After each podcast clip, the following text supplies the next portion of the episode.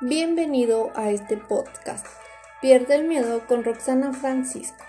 En esta oportunidad estaré compartiendo contigo técnicas de relajación para hablar en público que podrás practicar antes de hablar frente a un auditor. Comencemos.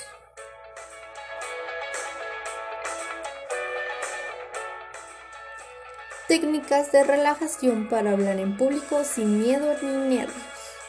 El miedo a hablar en público es de lo más frecuente, pero saber esto no nos resulta un consuelo cuando nos toca a nosotros enfrentarnos a una audiencia. Si tienes que dar una charla, una exposición o una presentación importante, Anota estas efectivas y útiles técnicas de relajación para hablar en público sin que se te genere miedos ni nervios y conquistar a tus oyentes. Esto es lo que debes plantearte antes de hablar en público. ¿Tienes que hacer una presentación y estás muerto de miedo? ¿Sabes que a casi todo el mundo le pasa lo mismo? No hace falta ser una persona insegura o con baja autoestima para sentir el miedo a hablar en público. Es algo muy natural. Pero claro, queremos dejar de un lado el miedo para triunfar con la exposición. Y podemos hacerlo. El secreto para que una exposición, presentación o charla sea un éxito es que domines el tema del que estás hablando. Esto parece una obviedad, pero la mayor parte de los nervios vienen del miedo a que te hagan preguntas que se salgan del guion o que noten que no lo llevas bien preparado. Así que, por un lado, ocúpate de estudiar a fondo el asunto o tema del que vas a hablar y, por otro lado, practica la exposición todas las veces que puedas a solas, frente al espejo, con tu pareja, con tus padres, con tus hermanos, con tus amigos, con quien tú quieras. Teniendo esto en cuenta, seguimos con los problemas de nervios, ¿verdad? Para ello, te traigo cuatro técnicas para relajarte antes de hablar frente a un auditorio. Número 1. Dale forma a tus miedos. ¿Tienes miedo? Eso lo sabemos. Lo sabe hasta el propio miedo y por eso te está ganando la batalla. La técnica para reducir el impacto negativo que te produce ese miedo no es tratar de ignorarlo, sino todo lo contrario. Observa en tu interior y trata de darle una forma física a ese miedo. Si es como una piedra, si es como un puñal o como una nube asfixiante. Visualiza el miedo, reconoce el miedo y acepta el miedo. ¿Tengo miedo y qué?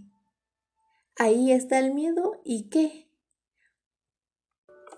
Una vez aceptes que está ahí, verás cómo pierde fuerza aunque no desaparezca del todo. Número 2. Visualiza el éxito. Con el miedo reducido, vamos a ocuparnos de los nervios.